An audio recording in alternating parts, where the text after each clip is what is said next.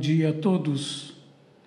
Hoje nós celebramos o sexto domingo do tempo da Páscoa. No início do livro dos Atos dos Apóstolos, no dia da Ascensão, festa que nós celebraremos no próximo domingo, Jesus promete aos discípulos o Espírito Santo, como força do alto dada para o testemunho na lista dos lugares em que o Evangelho deve ser anunciado, conforme o livro dos Atos dos Apóstolos, capítulo 1, versículo 8, está a Samaria. Assim disse Jesus aos discípulos: Sereis minhas testemunhas em Jerusalém, na Judéia, na Samaria e até os confins do mundo. A Samaria era desprezada pelos judeus por questões históricas e culturais que remontam a meados do século V a.C.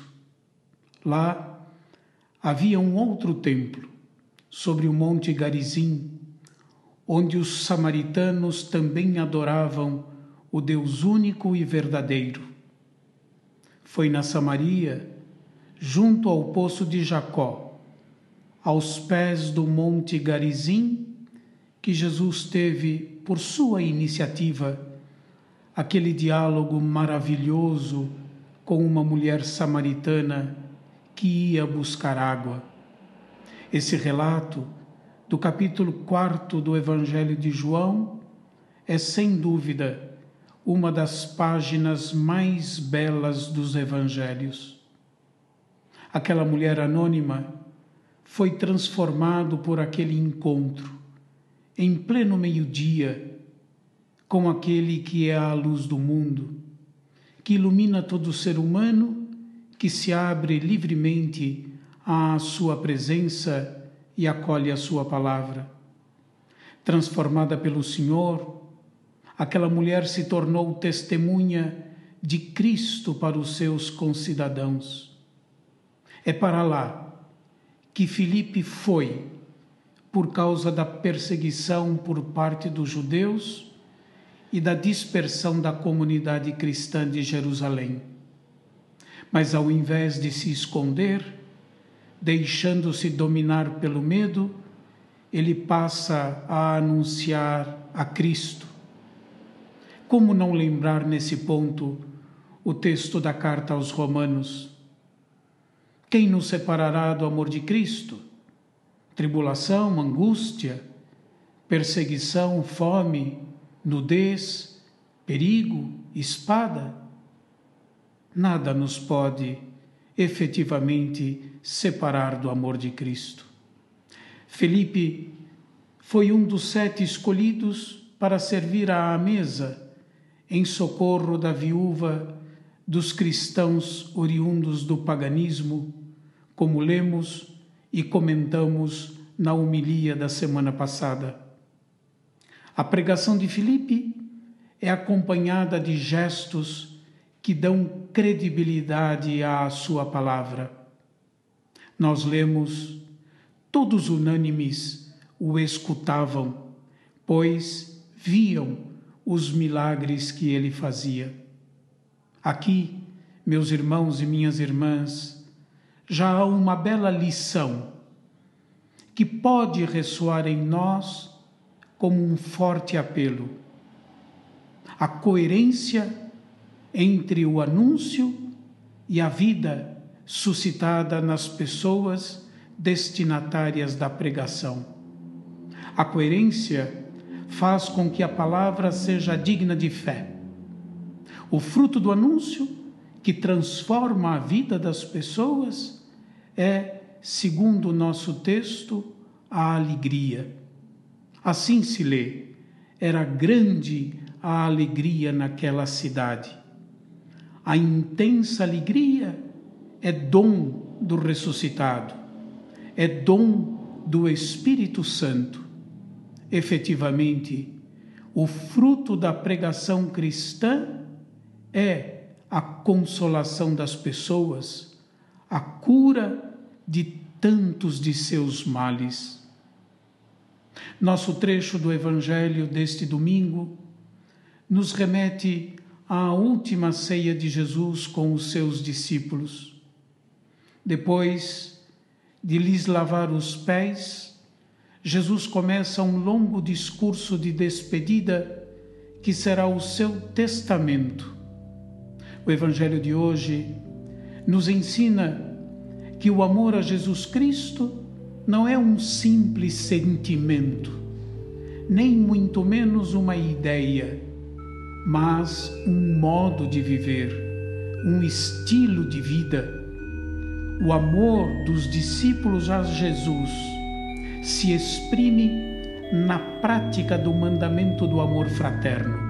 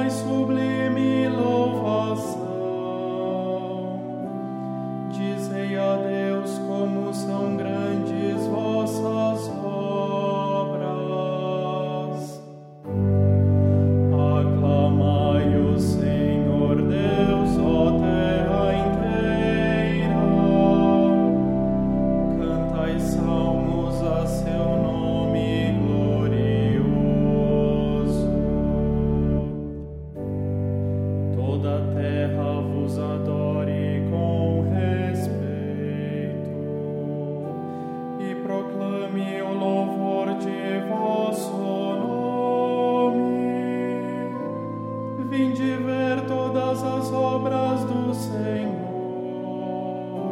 seus prodígios estupendos entre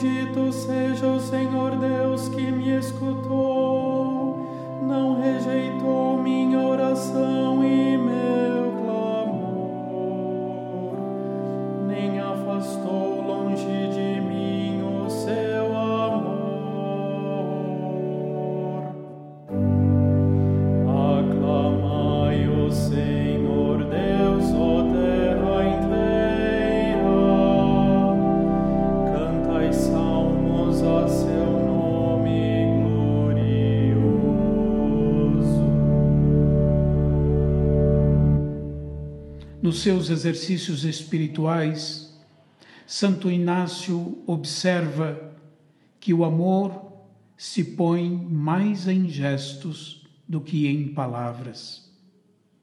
Para poder ajudar a viver o dinamismo deste amor, Jesus promete aos seus discípulos pedir ao Pai que envie, quando ele partir, um outro defensor.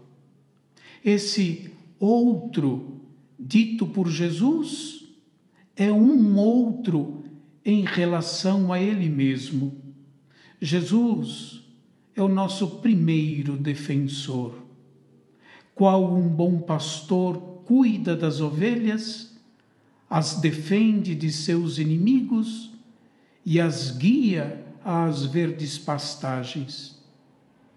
O termo grego para caracterizar a ação do Espírito é Paráclitos, que entre vários significados pode ser traduzido por defensor, auxiliador, ajuda, apoio, intercessor. Assim como Jesus foi um auxílio, um apoio para viver o amor de Deus e conhecer o amor com que somos amados por Deus, o Espírito continuará e levará a termo a missão do Senhor. O Espírito é ainda, diz o Evangelho, o Espírito da Verdade, pois é a sua ação, acolhida no coração do discípulo, que faz ele compreender o sentido da vida de Jesus e o seu mistério profundo. Assim como Jesus é a verdade, porque revela o mistério de Deus em sua pessoa, nos seus gestos e nas suas palavras, o Espírito Santo levará ao conhecimento do Pai e do Filho. O mundo não é capaz de conhecê-lo, porque ele não é apreendido pelo conhecimento racional. Os discípulos o conhecem, pois o experimentam uma vez que o Espírito permanece neles. Pela inabitação do Espírito da Verdade, os discípulos não sentirão mais como abandono a ausência de Jesus, pois é por ele que o Senhor continuará a falar com os seus discípulos e a ser contemplado pela fé. Pela fé em Jesus ressuscitado dentre os mortos, os fiéis participam da vida divina. O Espírito Santo, nosso outro defensor, permanece sempre em nós. É Deus em nós o Espírito permanece sempre conosco, porque ele não está ligado a uma vida humana particular. Ele é o Espírito de Deus, portanto, é eterno como Deus é eterno e pode, por isso, sempre permanecer com os discípulos de Cristo. Nós não estamos sós estamos acompanhados, amparados por esse defensor da vida humana. Rezemos por todos os que padecem por esta terrível pandemia. Vale, queridos irmãos e irmãs, recordarmos as palavras do Papa Francisco durante a missa da última quinta-feira, dia 14 de maio Abram aspas. Diz o Papa: não esperávamos esta pandemia. Ela veio sem que nós a esperássemos, mas agora está aqui. E muitas pessoas morrem, tantas pessoas morrem sozinhas, e muitas morrem sem poder fazer nada. Em novembro do ano passado, não sabíamos o que era uma pandemia veio como um dilúvio, chegou de repente. Agora acordamos um pouco.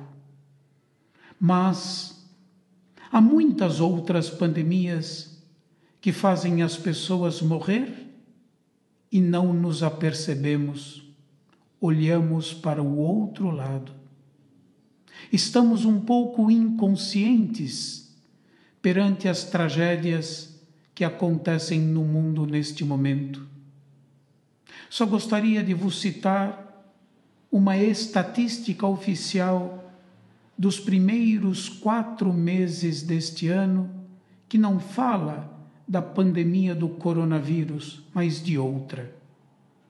Nos primeiros quatro meses deste ano, 3 milhões e 700 mil pessoas morreram de fome. A pandemia da fome em quatro meses, quase quatro milhões de pessoas. A oração de hoje, para pedir ao Senhor que ponha fim a esta pandemia, deve fazer-nos refletir sobre as outras pandemias no mundo. São muitas. A pandemia das guerras, da fome e muitas outras. Fechem aspas. Meus irmãos e minhas irmãs, com o Papa Francisco, peçamos a Deus que ponha termo a esta tragédia, que Ele acabe com esta pandemia. Deus tenha piedade de nós e ponha fim também às outras terríveis pandemias da fome, da guerra, das crianças sem escola. É isto que pedimos como irmãos, todos juntos. Deus nos abençoe a todos e tenha piedade de nós. E que Deus Todo-Poderoso abençoe a você e a toda a sua família, lhes dê ânimo, lhes dê coragem, lhes encham de esperança. Que Deus Todo-Poderoso os abençoe, Pai e Filho e Espírito Santo. Amém.